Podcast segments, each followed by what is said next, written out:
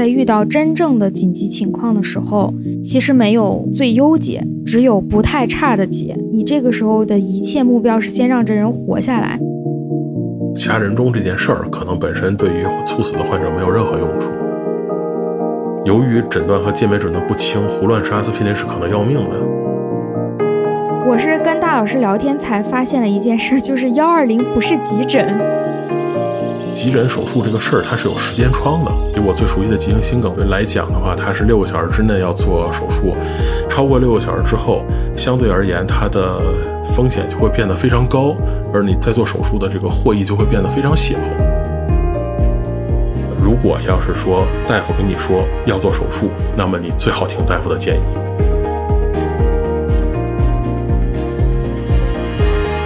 大夫，您看看我没事吧？第一期，救护车到来之前，你该做这些事。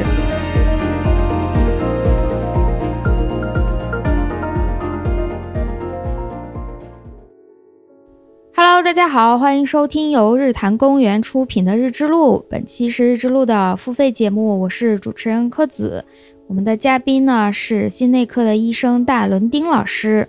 Hello，大家好，我是大伦丁。大老师之前也上过我们日之路的节目啊，讲了一些跟自己的这个专业相关的知识，呃，然后在这个系列节目当中呢，我们会请大老师把跟这个心内呀、心脑血管呀，还有更广泛的身体健康、保养、哎锻炼等等等等这些话题做一个比较深入的、详细的解释。那在这一期节目当中，我们想聊的这个话题会相对的比较实用一些。就是大老师讲到心脏病啊、心脏的这些疾病的时候，可能我们能作为一个理论知识来听，但是不可能说听完就成为了一个心内科医生。这期节目我们聊急救的话，大家起码听完之后，下次遇到了什么紧急的情况，哎，你不会特别的慌，哎，我心里有一些基本的知识，可以做一些基础性的处理，哎，应急，我觉得还是能够做到的，救人救己。但是最好是指望大家一辈子也不要用上这些知识。为什么想到这个选题呢？一方面是因为大老师本身是一个医生啊，更重要的是大老师最近是在幺二零是吧？啊，对，幺二零急救中心。幺二零急救中心。我是跟大老师聊天才发现了一件事，就是幺二零不是急诊。我说大老师，你最近在急诊怎么样呀？大老师说我不在急诊，我在幺二零。你先跟我们讲讲这个是什么关系啊？我普通人的概念里觉得幺二零就是由急诊派出来一个车把我接走，嗯，不是这样吗？不完全是，就是很多人会有这样的印象，是因为有些医院它的急救车就是从属于医院的。就好比说，我现在有一个医院，然后有一个急诊，然后我的急诊呢有几辆急救车。如果说我的这个辖区、社区范围之内出了什么问题，啊，有病人紧急情况下拨打了幺二零，然后因为他离我很近嘛，所以就会出现这种，就是我医院派了一个幺二零急救车，直接去把病人拉回来的这种情况。但是实际上呢，幺二零的广义上来讲，幺二零其实不是这样的。幺二零和医院最重要的一个区别就是，幺二零是院前，而急诊是院内。我不知道这么说对是不是非常清楚，就是说，急诊它已经是医院的医疗环节当中的一部分了。就是说，患者因为出了一些什么危急重症，无论他是怎样到的医院，他肯定是出现了一些不适合看门诊的情况。然后呢，他又不能直接去住院，因为他肯定要还要经过首先的这些出诊啊、筛查这些的环节，所以他会到急诊去看病。这个是咱们经常说的一般意义上的急诊。就是这么一个概念，就它已经是医院里边了，而幺二零呢，它实际上是院前的部分，就是说这个病人还没有到达医院，还没有走进急诊，还没有在医院的这个流程里边的时候，他负责在患者出现紧急情况到幺二零到场，到把这个患者运送到医院急诊的这个过程当中的救治这么一个过程。而幺二零呢，不仅仅是治疗，对它还包括了，比如说这个患者突然就猝死了，在现场。呃，呼吸心跳骤停了，幺二零还有就所谓的抢救这个任务。那幺二零是属于某一家医院吗？就是说我们所见到的这些幺二零的车和医务人员是属于固定的医院，还是它是一个独立的系统？嗯，它是一个独立的机构，它是所谓应急力量的一部分。就是幺二零急救中心，它是一个独立的那么一个组织，它曾经是有过病房，就有过住院这一部分的，但是现在已经没有了。它的主要工作地点就是急救车。啊，然后拉去哪个医院是根据情况来判断，而不是说我只拉去我从属的医院。对的，对的，就是，因为一般叫幺二零的患者情况都比较着急嘛，然后所以我们就肯定是要把他就近送到能力所及可以处理他这个情况的医院去，一般就是最近的三甲医院的急诊。嗯，对。这个地方我稍微 Q 一下大老师自己的一档节目，叫 叫轮流发言。轮就是大老师这个大轮钉的轮，就是周杰伦的轮去掉单人旁。嗯，呃，轮流是就是河流的流。轮流发言，大老师在自己这个节目里非常详细的讲了，到底幺二零的车上有几个人。这个也是我以前没有想过的啊，我老觉得就是应该有司机，然后有有人来抬病人。就完了，没有没有想到这个里头的分工是非常明确。你可以再大概讲一下吗？车上大概是怎么样啊？对，一个人员配置和设备大概有什么？那幺二零急救车它其实是一个所谓的叫叫急救单元嘛，它一辆车就是一个基本的急救单元。这个急救单元里面有五个人，就是一个司机师傅负责开车，一个医生，一个护士，然后还有两个担架师傅，就所谓的急救辅助员。他们的任务就是抬病人，然后抬搬抬担架这些工作。因为有的时候那个老的小区，嗯，没有电梯，然后楼层比较高的话，然后病人有可能失能，他动不了，要把病人用担架，用那种就是像像你在电影里看到那种就是扁扁的那种金属担架把病人抬下来的时候，其实是非常费费劲的。所以我们需要专门的人来来干这件事情。他一个急救车一般出任务就是五个人一起出。嗯。明白了，呃，再详细的情况，大家就可以去听大老师那个轮流发言的节目。最神奇的是一些急救当中遇到的事情，哎呀，大家听完就是珍惜自己的生命健康。我听完是这样的感受，是的，就是五花八门的紧急情况。嗯嗯，详情可以关注轮流发言第五期。嗯，对对，是的，第五期。好，那我们再回来说一下，就是那大家可以先简要的了解一下所谓的紧急情况，需要用到急救啊，你是幺二零也好，或者其他的急救的方式也好，嗯，什么情况下我们需到需要用到这些急救呢？比如我能想到的，受伤是最直接的，嗯，哎，是车祸呀，或者说发生冲突啊，哎，不幸遇到了一个什么状况啊，这种导致的外伤。是我印象当中第一个最直接的，哎，我需要马上止血啦，需要急救了，我需要去医院了。这个，然后就是突发的一些急症，就是比较所谓内科一点，它不是外力受了伤，而是我内部疾病，心心脏突然怎么样了，或者我突然呃窒息了，如何？嗯，还还有什么呢？或者说，从你的更专业的角度来看，你们会把急救的这些情况分成几类吗？其实具体的分类啊，就是刚才你说的外伤，这是很大一块儿。比如说切菜切到手了，血流不止这种的，其实这也这也属于是需要急救的范畴。哦。然后其实比较常见的就是车祸伤，比如骑电动车摔伤了，或者说出交通事故了。还有一些比较比较常见，但是没有那么常见的，就是一些工作当中所受的伤，比如说工具砸伤了，或者说切伤了，或者说从什么高处掉下来了这种的，这些都是，这是一大块儿。然后您刚才所说的那个，就是外伤完了就是内伤，就是内科病嘛。内科病其实大家觉得需要叫幺二零，或者说需要紧急紧急处理的，这些都是比较严重的情况。就是从我们专业角度上来讲，就是生命体征不平稳了。嗯嗯，就好比说出现了，比如说急性的脑血管病，嗯，患者突然动不了了，突然的偏瘫了，甚至于突然出现意识丧失、意识昏迷了这种情况。然后还有一些，比如说心源性的这种猝死，就是咱们经常能在新闻里看到说，哪个地铁站突然有一个人哐叽就倒在站台上了，然后叫也叫不醒，也没有呼吸、没有心跳了这种。然后还有一些就是说，呃，一些可能不是非常常见的疾病，比如说窒息，嗯，这个常见小孩啊，或者说那些长呃，因为时间比较久的有慢性肺病的患者，就比如他误吞了什么东西啊，或者说他一口痰上来痰堵了，然后呼吸不畅了，出现一个小孩儿肯定比较常见的就是口唇紫干呀，然后这些呼吸急促，然后那种嗯相对来讲像呃慢性阻塞性肺病那种痰堵的患者，可能一下一口气儿上不来，呼吸就停了。这种情况下，这也是要叫要叫急救的。然后还有一个就是说，你刚才没说的，就是中毒。嗯啊，我确实没有想到。对，中毒也是很大的一块儿，而且可能比较常见的，并不是说吃毒蘑菇什么的，至少就是北方地这些地区可能，哦对对对，并没有人吃什么毒除了云。南，对对对，它比较常见的是一氧化碳中毒，哦，嗯，尤其冬天的时候，还有一些人，比如说啊，我今天买了一个铜火锅，然后那个大家都来我家吃啊，然后他找了一个没有窗户的房间在吃铜火锅，过一会儿大家就开始头晕眼花，然后突然有一个人反应过来说，我们会不会中毒了呀？然后就推开门跑出去打幺二零，然后你来的时候就一屋子中毒的人，这个也是很重要的一块儿。嗯。嗯。哦，这个确实没想到，是的，是的。这。个情况，嗯。嗯。还有一方，还有一种需要叫幺二零的，这个就更少见了，就是呃孕产妇，如果出现了紧急情况，对。这个也是要叫急救的，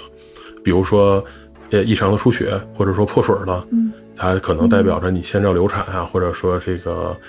有一些其他的情况啊什么的，这种有可能会危及生命，但大多数情况不会。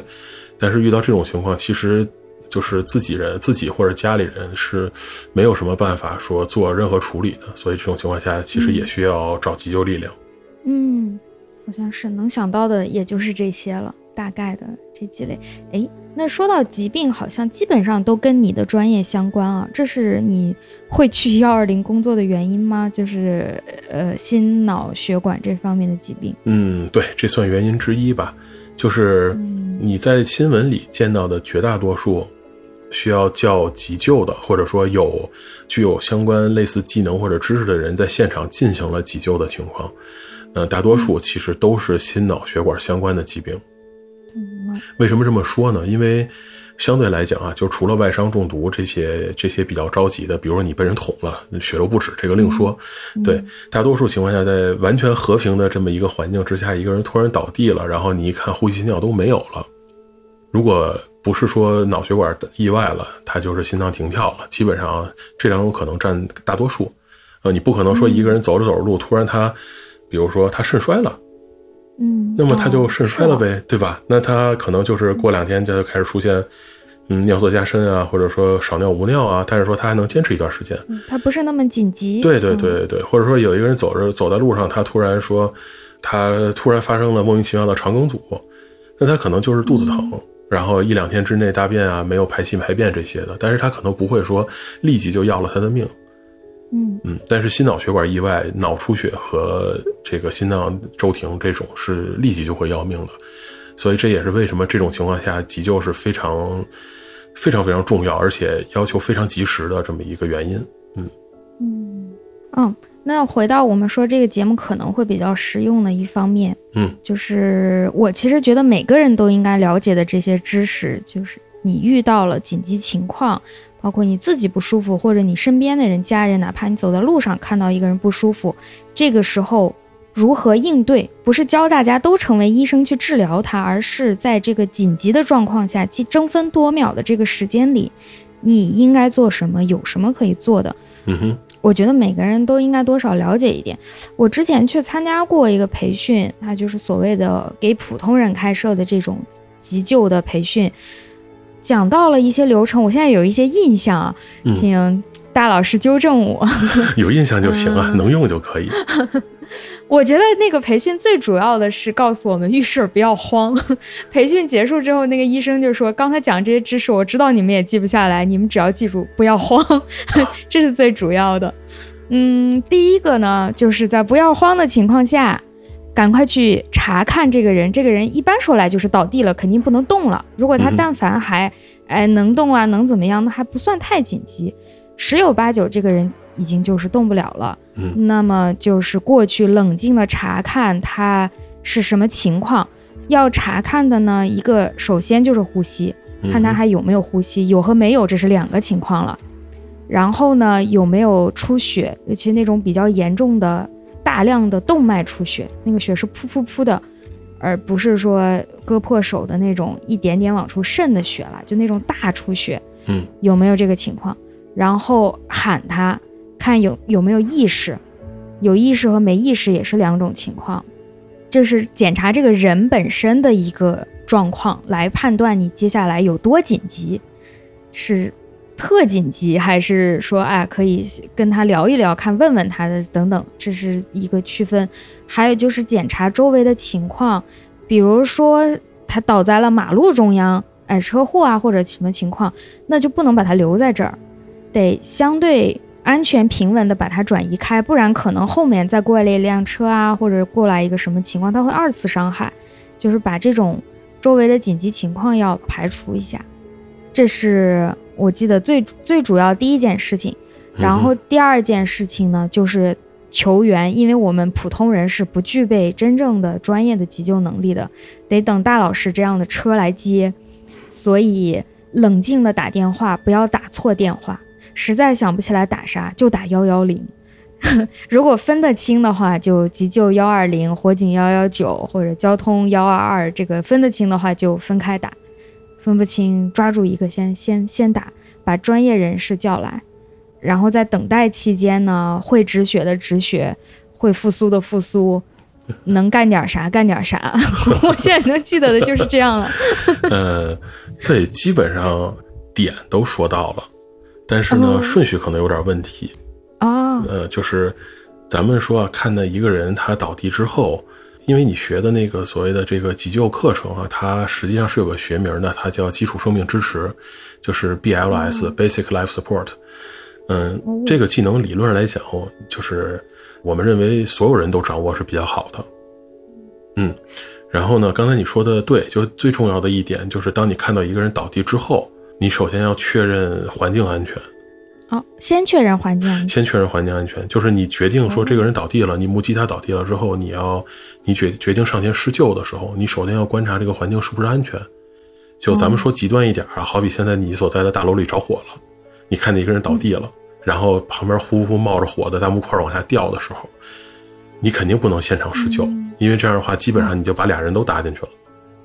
对。对，你要确认环境安全，或者说，比如说这个人倒在路中央了，你看见他了，然后旁边哗哗过大货车，然后你就躺，你就你就往那一趴，准备给他做下一步的复苏，然后过来一个车把你俩都给撞了，这种肯定是不行的。所以说，肯定首先要确认环境安全，或者说你冲进一个，就像我刚才说的一个密闭的烧着铜火锅的屋子，你看你一个人倒地了，你不把他先拖出来，你直接在现场施救的话，基本上过两分钟你也完蛋了。嗯嗯。所以这个是第一步，一定要一定要确认的，就是我们在救人之前，首先保证我们自己的安全。嗯，然后第二个呢，就是说你要判断这个人的意识和反应，就是说这个很简单，你直接拍他就行。就是这个人倒地了之后啊，如果他是外伤，就基本上如果他是那种特别明确的，像你说的那种大的出血的外伤什么的，这个你很快，这个你马上就能判断出来，就这人肯定是哪儿受伤了，地上一大滩血这种。对吧？当然，你说你目击了他呕血什么这种情况，那另说啊。就是说，大的外伤你是能判断的，但大多数情况下，你在这种场景下，你看到的这个人实际上可能是完完整整的没有外伤，什么事儿都没有，就是倒地倒在地上了。嗯，那他是摔倒了，比如说你你正好你看那一下，哐叽，他脚下一滑倒在地上了，还是说他因为心肺就是因为心脏骤停啊，心跳呼吸骤停倒在那儿了。还是说，他比如这些人，这个人有些什么其他的问题，他可能有些，比如血管迷走性晕厥啊，这些少见的这种体位性的疾病，他可能刚才一下晕过去了，然后等你到那儿的时候，他已经醒了，就是他血压又上来了，他已经醒了。这种情况下，所以你要判断他的意识和反应，很简单，拍他，叫他。你要不知道他叫什么，你就嘿嘿嘿叫他，然后拍拍拍，对你看看他有没有反应。这个人如果有意识有反应的话，那就还好说。如果要是说你拍他没反应，怎么拍都不醒，就是甚至你你掐他一把，他都他都不带疼的，这种就说明意识丧失了，意识丧失了，然后我们就要看他有没有呼吸和心跳。看呼吸很简单，你看一下他胸口有没有起伏就可以。嗯，这个很简单，但是其实这里边还是有一些可能会有一些小坑的地方，因为。嗯，有的情况下，在心脏骤停的很短的时间之内，他的呼吸还存在，但是他的或者说在脑血管意外的情况下，他呼吸还存在，但是他的呼吸节律有问题。比如那种特别深大的呼吸啊，那种，所以我们叫濒死样呼吸这种的，这种我觉得非专业人士很难看出来。嗯嗯，是的，对对对，所以呢，还要就是检同时检查他的循环情况，就有没有心跳。当然，你说我们不可能随身带个听诊器去听一听，对吧？嗯。所以呢，检查心跳一般是靠就是摸外周大动脉搏动的，一般就是摸脖子，因为咱们、啊，我我猜应该听众们听到这的时候都会去摸自己的脖子，呃，我正在 正在那个找。对颈部向前一点的侧，就是颈部侧面向前一点的位置，这个地方你是能摸到它一跳一跳的，因为颈动脉在这个位置上。赶快摸了摸，这这比摸那个手腕儿，就是所谓的号脉要容易找一点，这个大。啊，对的，因为嗯从医学上来讲，摸手腕号脉那个摸的是桡动脉，桡动脉是一个比较细的动脉。嗯人在血压比较低的时候，它是优先供给脑部和重要脏器供血的，所以有可能它出现了四肢厥冷、没有搏动的情况下，它可能还有血压，你还能摸到颈动脉搏动，这个不一定。但是如果你连颈动脉的搏动都摸不到了，那就肯定是这人心脏停了，或者说处于一个极度的低血压状态。嗯嗯这个时候，如果你发现他呼吸没了或者心跳没了，你就要呼救了。嗯嗯最好的情况下是你边上是有人的，然后你跟那个人说你赶紧打幺二零或者打幺幺零，无无论如何吧，你就算打幺幺九，对方听明白什么情况，他也会把救护车叫来，这个没关系。嗯然后如果你的那个公共场合是有 AED 这种东西存在的话，你可以让他去拿拿过来，然后放在边上备用。然后呢，如果你只有一个人，只有一个人的话，你要打电话，我们现在建议是就是你就打掏出手机来。比如拨了幺二零，然后就开了免提，就放在边上就行。如果那边有人接电话的话，你就就直接求救就可以了。就是你不不要不要因为自己拿个电话打打半天打不通或者怎么样，然后耽误了对病人的救治。嗯，那我还同时关注他，看他有有什么需要的，然后我这个电话保持畅通，放在旁边。对对对，打电话的时候说清楚病人男的女的你在哪儿，病人现在大概什么情况，比如他不喘气儿了，或者我摸没有心跳了，然后说清楚你的位位置就可以了。一般这种情况下，我们就有足够的信息去救你了。哦，所以我描述这个人的状况不同，也是会影响到你们救治的。你不是说什么情况你们都是这五个人带同样的设不不不不备就来了？东西都是肯定照着最要命的环，意思就是最紧急的情况带的东西肯定是带齐的，嗯但是说你提前跟我们说，比如说你说这病人现在跟你说话呢，他只是倒在地上，现在起不来了，这种情况和这病人现在已经完全没意识了，摸着也摸不着，呼吸看着也不喘气儿了，这种情况下，他的紧迫程度是不一样的。对，然后在你这前边这几步都做完了之后，如果你要是说决定开始施救，比如这患者就是没有没有心跳了，没有呼吸了，那我们就要开始胸外按压了。嗯嗯，呃，这个学了。这个学了，但但是忘了。主要的问题，对，就是忘了，忘了是第一，第二是就算没忘，其实我当时做的也不合格，而且啊那个培训医生告诉我说，绝大多数人很难做合格，我们的力气不够，对的，对的，我手，对，然后就是而且就是手法也不正确，力嗯，气还不够，几乎是起不到作用的。是的。这儿我想多说一句啊，就是在很久之前，这个心肺复苏的这个过程，它讲的是 A、B、C，就是嗯先开放气道 airways，然后再保持呼吸，比如做人工呼吸，然后再是这个循环嘛按 circulation 就去按压嘛。但是很在不是很久的之前，这个顺序变了，变成了 CAV，就是先保证循环，先按压，先按压，对，先按压，然后在你有多余人手或者说你就按压复苏成功之后，你再去看它这个 airway 和呼吸的这个情况，因为保证循环实际上比你开放气道要更有意义的多。嗯，然后这就说到这个怎么样才是有效的按压，也就是说为什么培训你的医生说大多数人都做不到，就是做不到有效的按压，做不标准。他这个有效按压要求的是每分钟至少一百次，嗯，按压深度五厘米到六厘米。嗯。就你想啊，就是一个呃成年人，然后你要把他的胸廓向下摁五厘米，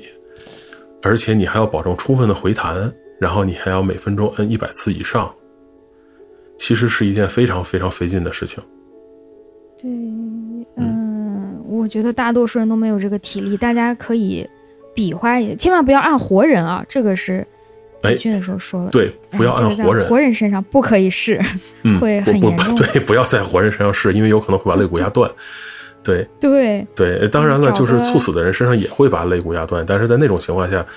你就是两害，对吧？相权取其轻了嘛。对对，就你找个，哪怕你找个软垫子，就不说活人这个有肋骨有什么的情况，你找个软垫子试试，一分钟按一百下，嗯，保持这个频率，而且摁得很深，是极其极其累的。对，其实我我不是很想就是具象的说你应该在哪个位置摁，但是我这还是得提一下哈。就是很多人他学的时候，为了图省事儿，他说就是那个两个乳头中线连线的终点。是啊，对对对。但实际上你要想，有一些女性什么的，她这个位置是不准的。哦。你可能会摁到肚子上。嗯。呃，或者你摁到胸骨的剑突上，然后把剑突给摁折了。提醒大家听这个节目的时候，你就听一下这个理论是什么样的，不要觉得听完你就会了。啊。最好还是去线下的培训课，一定要线下。在那个假人上试一试，你就知道了。这个脑袋会了和手会了，其实差别还是挺大的。嗯，对对对，是的。对，它是要在胸骨的中下三分之一做按压，而且按压的时候呢，你可你们可能会在一些就是不是很严谨的影视作品里边看到，按压的时候就是一个人的手，就是在那儿胳膊弯起来往下摁一下，胳膊弯起来往下摁一下。其实这样是不对的，因为你胳膊上的力量是不够按到我刚才说的标准的。嗯，对对对，要整个人用人的要把胳膊伸直，然后用人整个人的身体的重量去往下压。然后特别重要的一点，这也是很多其实专业人士会忽略的一点，就是你往下压一下之后，你不要说靠在他身上卸力。你要完全把自己腰直，就是往起往起抬，让他的胸廓充分的回弹，弹回到你摁之前的那个程度，然后你再往下摁，这样的话才是有效的按压。要不然你就成了揉面了，就你往下摁之后你就不回弹了，那其实按压是没有效果的。那这个按压的作用是说我来帮助他心心脏怎么说重重回一个跳的状态吗？嗯，你是压不回他跳的状态的。你是通过改变他胸腔里的正就是压力，然后，就是被动的迫使他的心脏有一个向外射血和向回吸血的这么一个一个过程。理论上来讲呢，就是有效的按压，你是可以把血压摁到收缩压九十以上的。是，就是我手动的让这个心脏工作起来了。对你手动的让胸腔带着心脏有一个达到了心脏最基础的工作条件，但心脏并没有自己跳起来。那我要一直按到急救的医生来是吗？呃，你要一直按到急救的医生来，上了高级的生命支持的措施，或者是你复苏成功。哦，比如有的时候他的心脏自己好了，对对对。比如有的时候你摁两下，摁了一两分钟以后，可能病人哎他醒了，嗯，哎这时候你一摸颈动脉，肯定搏动都有了，呼吸也好了，对，这就是所谓复苏成功了。如果要是一直，呃，没有这方面的反应的话，那你就得一直按到说，一这个专业的医护人员来了之后，然后由他们再接手进行下一步操作，这个是很难的。确实，对，一个人在现场做按压是很难的。呃，那么你们急救的话，会有其他的设备来做这件事儿，对吧？急救车来了之后，不是医生还是归那儿压？对，这个东西。首先就是说，为什么呃有按压，然后还有你刚才提到的 AED 这个这个这个非常重要的设备是怎么回事儿哈？嗯，就是说，其实绝大多数人所谓的心跳骤停的这种情况下，它并不是说心脏刚当刚当刚当啪就不跳了，这种情况很少。这种情况一般都见于有一些心脏基础病的人，他可能心衰到一定程度，他忽然心脏就停了这种情况，或者有一些先天性心脏病的情况，多数。心脏骤停，实际上并不是心脏停了，它发生了一种恶性心律失常，叫做室颤。直观的形容一下，就是我们心脏的心室，它本来应该是收缩一下、张开一下、收缩一下、张开一下，可能比如每分钟六十到一百次这个收缩。然后你如果看的话，它就像一个那种小的风箱似的，挤一下回一下，挤一下回一下。但是发生室颤的时候呢，这个心脏的心室就就类似于说在那儿颤抖。就是跳得很快，很快，很快，很快。但是他跳的很快的每一下都没有把血挤出去，所以它实际上是一种无无效的这个心率，就是它并没有提供血压，它只是心脏在那儿胡跳。嗯，这种情况下等同于心脏骤停，因为你实际上已经没有办法对心脏就是自己的工作已经完成不了了嘛，它没有办法往出射血或者往回收血。所以这种情况下等同于心脏骤停。绝大多数心肺复苏的场景，实际上患者是心脏是室颤的这么一个情况。嗯，那么室颤呢，除了你上手就按，让它恢复一个基本的循环以外，就需要除颤了。哎，这时候 AED 就出现了。哦，嗯，AED 的全称就是自动体外除颤器。自动体外除颤器，A 自动，E 哦体外，D 除颤器。明白。对，你在电视里看到那个，就是医生抢救患者的时候，拿两个大的铁板子，然后放在患者胸前，然后 clear，哐一一放电，对，然后病人弹起来，其实并不会弹起来哈。然后那种、那个东西就是除颤器，但是应用除颤器的时候，是需要医生在现场判断这个患者的心率是不是需要除颤啊，然后并且需要这个确定的除颤的位置，还有除颤的能量，这些参数是我们需要手动来确定的。那么自动除颤器呢，就是说给这些没有除颤经验，但是我相信大多数人都没有，没有除颤经验的一般民众来使用的。就是 AED 有两个功能，它一个是会判断心率是什么样的一个心率，然后第二个就是自动除颤。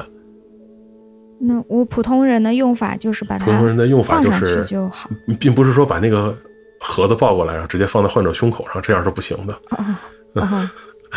呃，AED 它一般是有一个机器，然后里面有两个那种像就是两个两个板子，软的板子，或者说两个软的片片儿，胶皮片片儿。然后呢，它那个片片片上会非常明确的画上，你应该把这两个东西贴在哪儿。就你把它那个上面的那个薄膜撕下来之后，它是有粘性的。嗯，一般一个贴在心尖儿，一个贴在心底。当然，你肯定不会弄得那么明确嘛，你就一个贴在右边的肩膀上，肩膀往下一点儿，另外一个贴在左边的心脏心尖儿，就是左边的第五肋骨往下这个位置上。然后呢，没关系，因为那个片儿很大，所以你只要贴贴把范围贴对就行。它上面肯定会画。嗯你贴好之后，把这个机器开开，然后基本上来讲，它就会开始自动判断心率。在它判断心率的这几秒钟之之内，你是需要停止按压的，因为你按压会干扰它判断心率。嗯嗯，明白。但仅仅就是这几秒钟啊，在其他时候你按压是不能停的，甚至于贴片的时候，如果你有帮手的话，是别人贴你接着摁。哦，这个东西并不能代替我们刚才说哦，的这个。对对对对对，并不能代替按压。嗯嗯，按压是按压，哦除颤是除颤，它是两回事儿。明白了。嗯，然后你你打开开关之后，它就会让你暂停按压，然后它判断心率。它判断心率之后呢，就会出现两种情况，一种情况是他发现这个患者真的是心脏骤停了，就是完全停掉了，这种情况电击是没有用的，他就会告诉你持续按压，它就不放电，你就接着按就好了。嗯，然后呢，还有一种情况就是说，他会说是室颤心率，然后准备放电，然后你可能就能听见那个机器充电的声音，就是一个高一个从低到高的那个那个蜂鸣声，日，就然后就充好电了。然后他会告诉你，就是离手，就你不要碰病人，嗯因为你碰病人，你可能会被他放电的时候一起电到。对，他就会咔一声，然后他就告诉你放电结束，然后他会判断心率。如果放电之后这个病人还是室颤或者心脏停了，他就会让你继续按压。如果要是说判断完了，就是他除完了之后，他判断这病人恢复心率了，正常的心率了，他就会让你再观察了。这个时候病人多数情况下也会恢复意识，你就可以看到说他这个情况有明显的好转了。嗯，他除完颤还要按压的情况是说，这个心室虽然不颤了，但是也没有恢复正常的工作，是这。一种是除完之后直接心室还是就是停掉状态，还有一种就是你除完了之后没有除掉，它还是室颤状态。这种这两种情况下都需要持续按压。嗯，嗯，明白了。AED，、哦，那有另外有一个词就是 CPR，我们在急救的时候也经常遇到这个缩写，嗯，CPR 就是咱们刚才说的这个过程就是整个这个叫什么，CPR 就是心肺复苏嘛。嗯，心肺复苏，对，心肺复苏找对这个词。就是整个的，包括咱们刚才从判断环境是不是安全，到评估意识，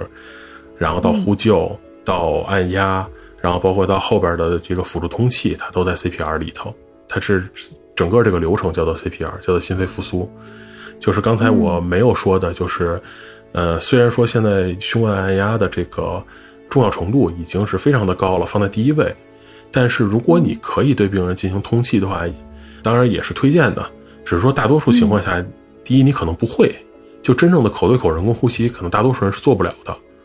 嗯，对对，我想起来了，是的，嗯我每次都吹不起来，因为他要把头摆在一个特定的角度。就我们吹那个假人的话，对，如果没有吹对，那个假人的胸腔是没有任何变化的，我白对吹。就仰颌抬科嘛，嗯就是你要把他头后仰，然后把下颌抬起来，然后捏住鼻子，用你的嘴把他的嘴包起来，然后往里吹气儿。其实这个大多数人是做不到的，即使能做到，大多数人也会觉得因为什么卫生方面的问题，他不愿意做。哦，是对对的，对的。但如果你说你就可以做的话，那么就是每三十次按压要进行两次通气。嗯当然，以目前我们见到的情况，真正在现场复苏的话，基本上就是以指按压为主了。嗯，好的。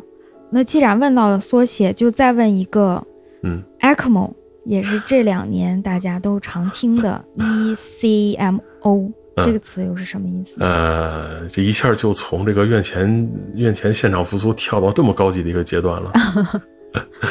我我先因为这些缩写出现在新闻里，实在不知道他们是啥。对，我先补充一句哈，就是刚才说的这个 CPR 的过程，因为其实，在大多数环境下边，普通人不太能够非常明确的判断这个颈动脉搏动的这个这个情况，在一些非常混乱的情况下，其实专业人士也很难判断这个问题。那么，如果这个患者他没有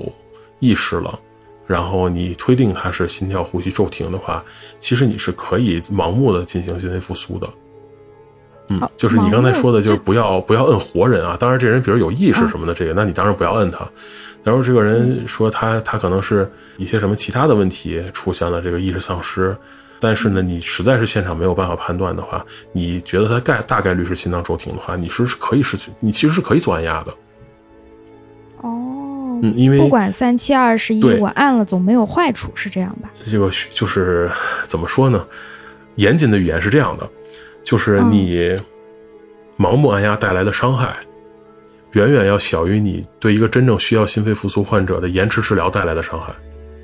哦，懂了，两害相权，还是那个取其对对对，轻的问题。是的，是的。就如果这人真的是一个心脏骤停的，你说我因为没有办法判断，我不去按他，他可能就死了。对，嗯，嗯，这个好像也是我们学的时候，那个培训医生说，在遇到真正的紧急情况的时候，其实没有完美答案，没有最优解，只有不太差的解。你这个时候的一切目标是先让这人活下来，对的，那么他很有可能会受到一些因为你的急救或者哎对其他情况的伤害，这个是需要一些勇气的去做这个急救。对。但是为了救命嘛。嗯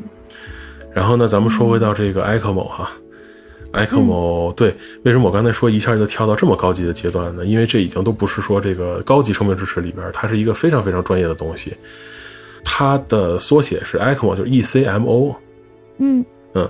它的这个全名是体外膜肺氧合，体外还是这个 E E A A E D 的 E，然后膜肺氧合，膜是那个 memory，就是那个就是那个呃细胞膜的那个膜，然后 O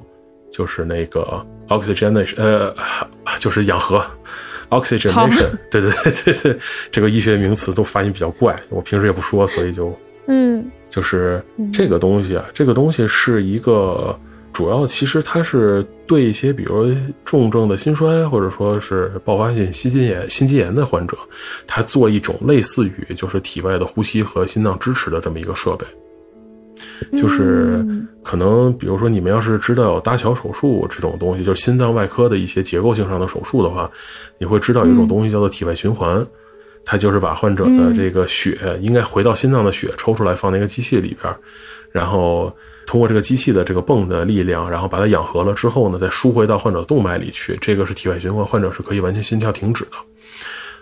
嗯，然后让它代替代替心脏的功能对能。，然后 ECMO 的功能差不太多，嗯但 ECMO 呢，就是说它不需要你开胸啊，取就从主动脉上置管什么这些的，它是可以从外周动脉来做的。它的主要功能其实是在一段时间之内减少你心肺的负担，让你争取一个救治和恢复的这么一个机会。这个东西原原理上啊，就原理上非常简单，就是你不是全身的静脉血要经过心脏的动力把它抽回来，然后通过肺里把它变成有氧的血，动脉血。然后再通过心脏打出去嘛。对，那么现在我们就在一个大的静脉上插个管儿，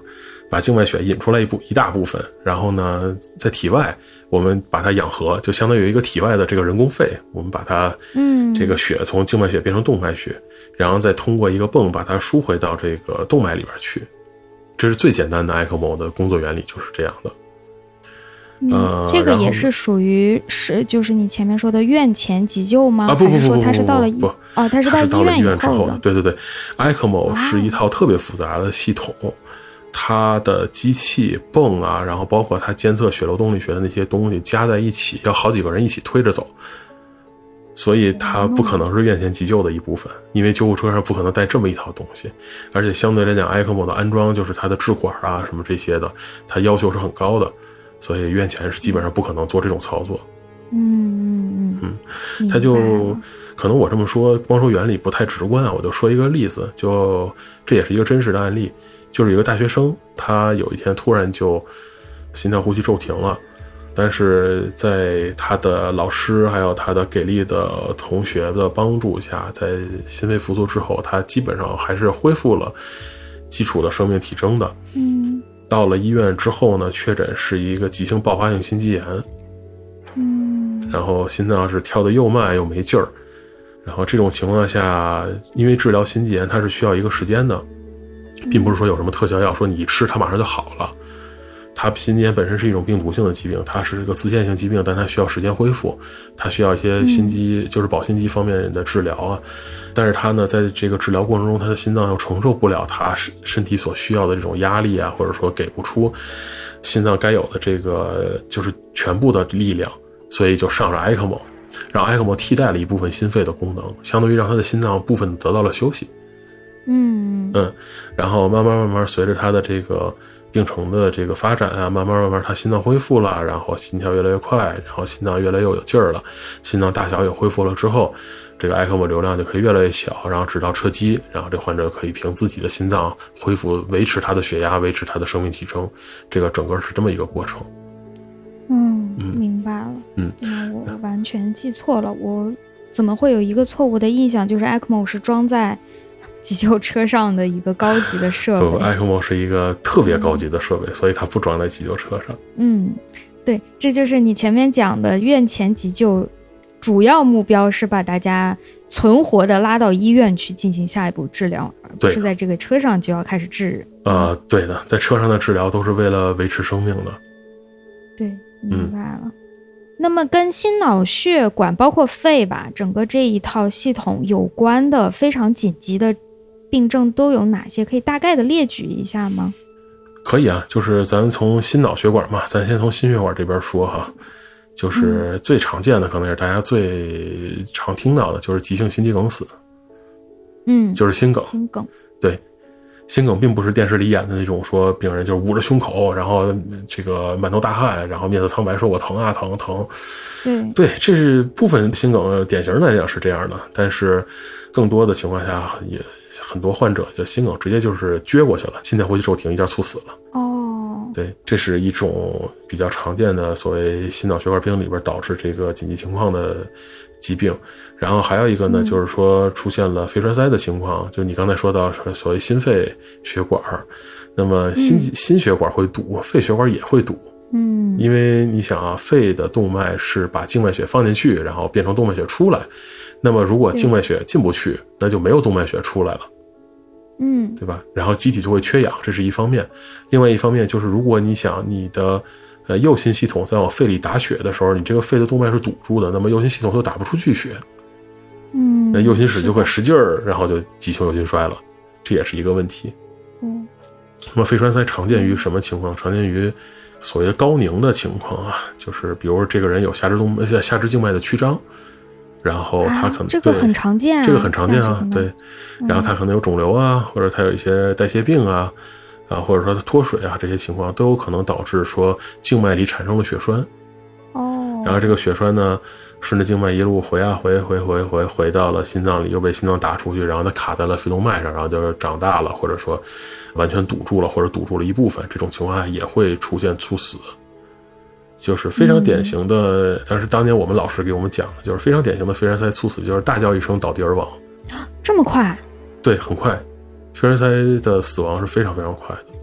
天哪！对，然后呃，有一个特别典型的引发肺栓塞的场景，这个可能大家生活中都会遇到，但是不重视，就是长途飞机。对呀，对呀，就是你有没有听过一个词儿叫经济舱综合征？呃，我虽然没听过，但是我大概能想到你要说的情况了，就是一直蜷在那个小座位上，腿是。我做完就感觉腿都肿了。是的，就是说飞机上的空气，因为是发动机通过发动机传到机舱里的，所以它非常的干燥。高空本来它就干嘛，人在这种环境下会出现比较大量的隐性失水。就是你虽然不出汗，或者说是，就是你你也没有说尿特别多，但是因为你体表蒸发比较严重，所以你隐性失水，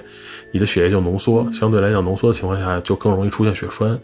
然后呢，你在这个经济舱里头，尤其那种宽体的越洋远程客机，它可能两排坐到你坐在中间，你左右都有人嘛，你又不好意思，呃，老是出来溜达溜达。然后呢，你的下肢静脉里就可能会长血栓，然后等到你下了飞机一走路，血栓就脱落了，然后就堵在了肺动脉上，然后就肺栓塞了，是这么一个过程。这个东西啊，好后怕呀。对这个东西，我们是见过真的案例的，就是一个人坐了十四个小时还是十六个小时的飞机，到了机场，刚出机舱门就倒在地上了。然后这个患者非常幸运，非常非常幸运，他经过现场的处理之后，活着来到了医院，而且他做了肺动脉 CT 的检查，很明确的就是肺栓塞，所以我们才能够获知这么一个完整的病例。嗯嗯。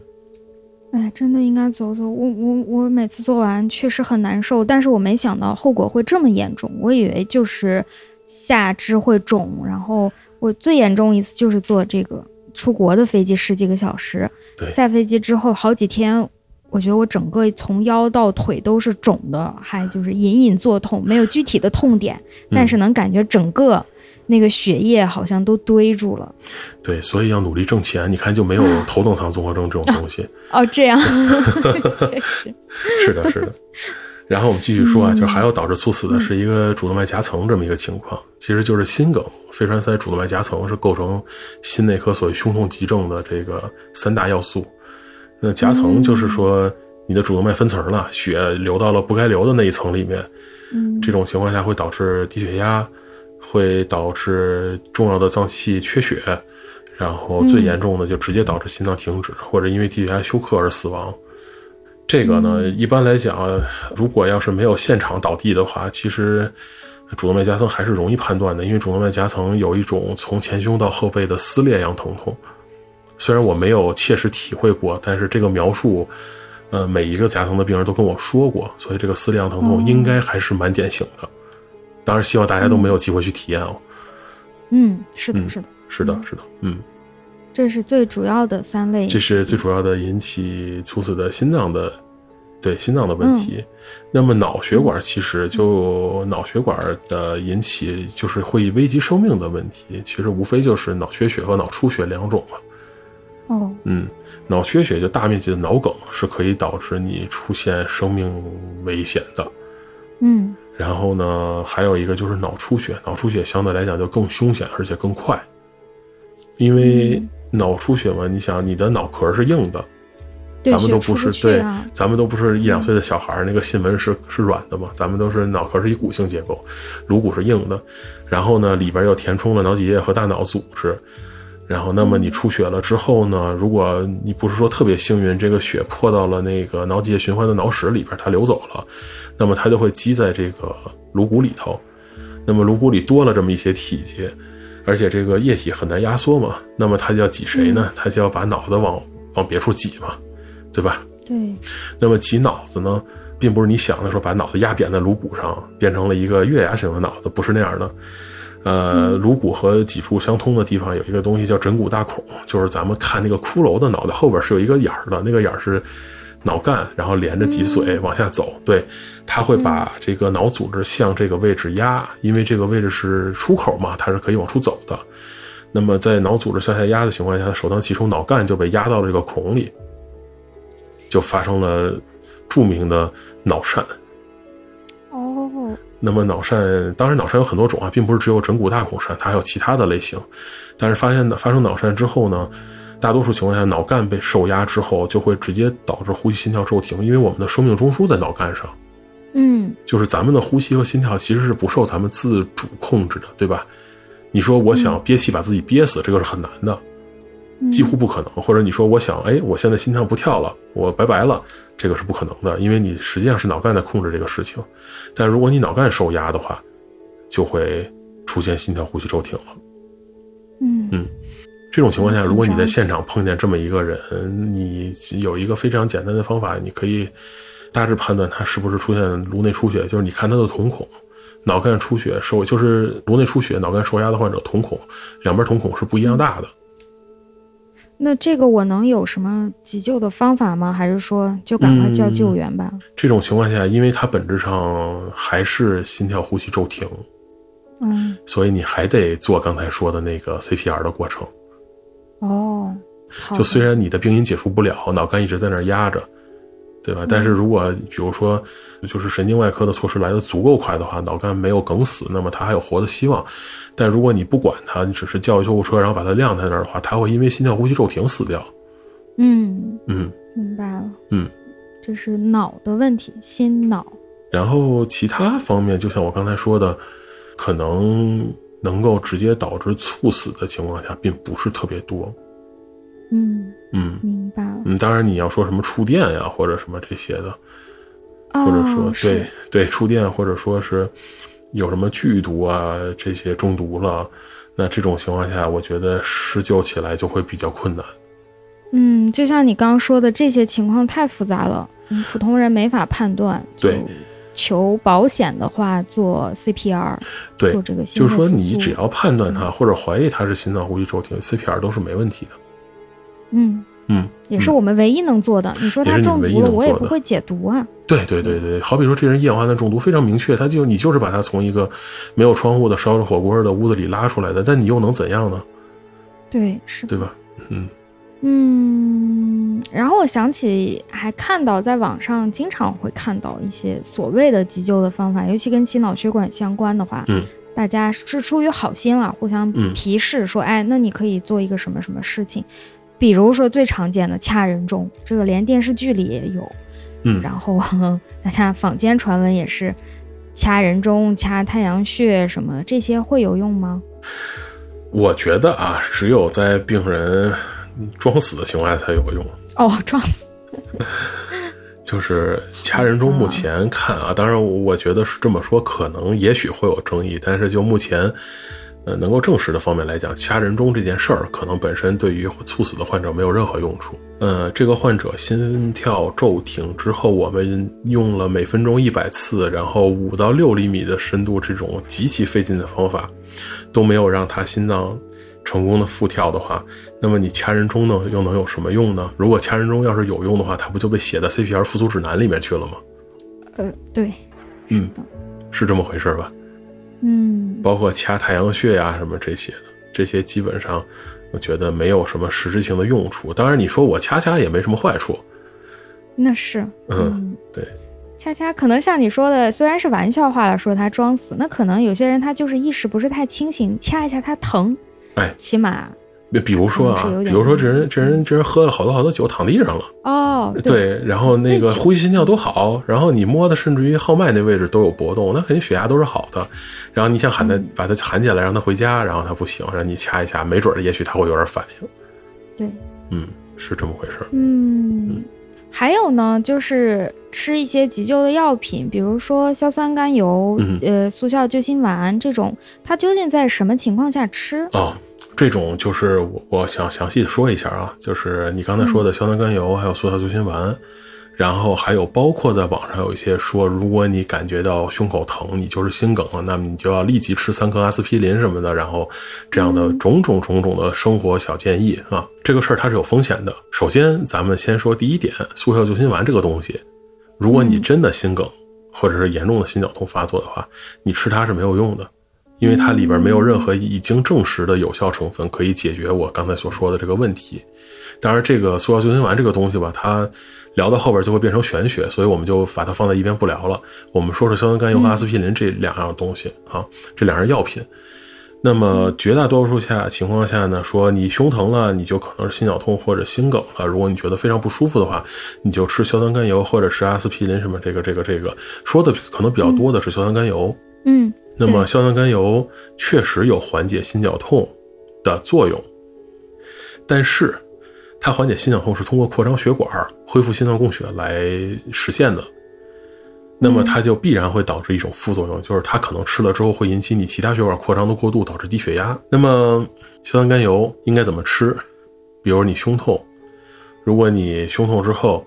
你说你舌下含服一片硝酸甘油，它缓解了，那这种大情况大概率就是心绞痛，你就赶紧上医院去看就可以了。如果你明知道自己有心脏的问题，甚至于说你搭过桥或者放过支架，那么你又发生了同样的症状，你吃硝酸甘油吃一片不缓解。然后你隔个几分钟，你又吃了一片，它还不缓解，那可能就是心梗了。这种情况下，你就直接叫急救车去医院就可以了。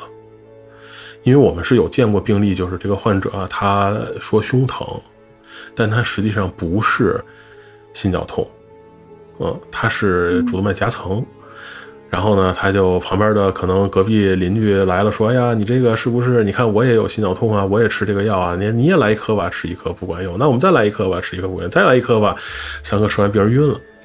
然后等到他到了医院，或者说急救车到了现场之后，一闻一嘴的硝酸甘油味儿，然后问吃了多少颗？哎，我也不记得，吃了五六颗吧。一量血压就八十四十、七十三十这种。”其实就药物过量，几乎没了。对对对对，就属于已经属于休克状态了。所以硝酸甘油这个东西，就是你胸疼吃一颗好了，去医院吃一颗，过隔个五分钟不好，再吃一颗还不好，还是去医院。那对，他就是可以给自己大家大家自己应一下急，就是我先吃一下，不要那么难受，但是还是得去医院。对的，就除非你是那种已经明确诊断的。就是经过经过影像学或者经过一些像造影这种金标准明确诊断的稳定性心绞痛患者，你说我身边带一瓶硝酸甘油疼的时候，我吃一片，这个问题不大。除此之外，我觉得说出现这种情况，你吃硝酸甘油之后，无论是好了还是不好，都应该去医院看，不要一味的吃吃吃吃，甚至你吃完了不缓解，你又吃吃好几片，你觉得一会儿就能缓解，最后低血压休克出了生命危险，这个其实蛮得不偿失的。嗯嗯。这是好危险呀！对对，就是硝酸甘油这类药物，当然说它它的静脉注射剂啊这些的，它都算血管活性的药物。实际上口服药它也影响你的血压。这种情况下，理论来讲你是要在严密监测下吃的。所以就是我为什么我说，除非你是特别有经验的那种患者，否则的话你不要胡乱吃这个药。这是一个好的。对，另外一个就是说啊，有一个这个我印象非常深刻，因为我之前写过类似的就是所谓的辟谣或者说是说明的文章。是一个繁体字的豆腐块小文章，就说你这个，如果你胸痛不缓解，你就是你就是心梗了。这时候你要吃下三颗阿司匹林，他当然他连剂量都没有写，然后躺在那等救援。首先我要说，就是说心梗的病理过程确实是冠状动脉里边有血栓，嗯，但是在这种情况下，你光吃三颗阿司匹林其实是起不到什么作用的。就是说，如果把我们真正治疗心梗用的溶栓药。当做导弹来看的话，那么这三颗阿司匹林的作用可能连烧火棍都不如。哦，差这么大呢？对，就是你不要期望说，我吃了三片阿司匹林，我这个血栓就溶了，我就得救了，我就不心梗了，这个可能性是非常低的。那它也没有什么危害，是吧？它有啊，这就是我接下来要说的。由于诊断和鉴别诊断不清，胡乱吃阿司匹林是可能要命的。咱们就先不说是什么阿司匹林相关性哮喘这些可能吃出来奇奇怪怪的并发症了，就说这个病人胸痛，你有没有想过，如果他不是心梗，他是主动脉夹层，嗯，主动脉夹层是一个出血性疾病，你吃了三颗阿司匹林，哦哦，对吧？对。虽然他虽然他没有把血栓，可能不能判断自己是出血还是缺血，包括脑和心脏，是的，都很难。是的，虽然他并没有说把血栓立即溶掉这种威力，但是你吃了阿司匹林之后，它是需要一段时间代谢的，在这段过程当中，它是影响你血小板聚集粘附的，它会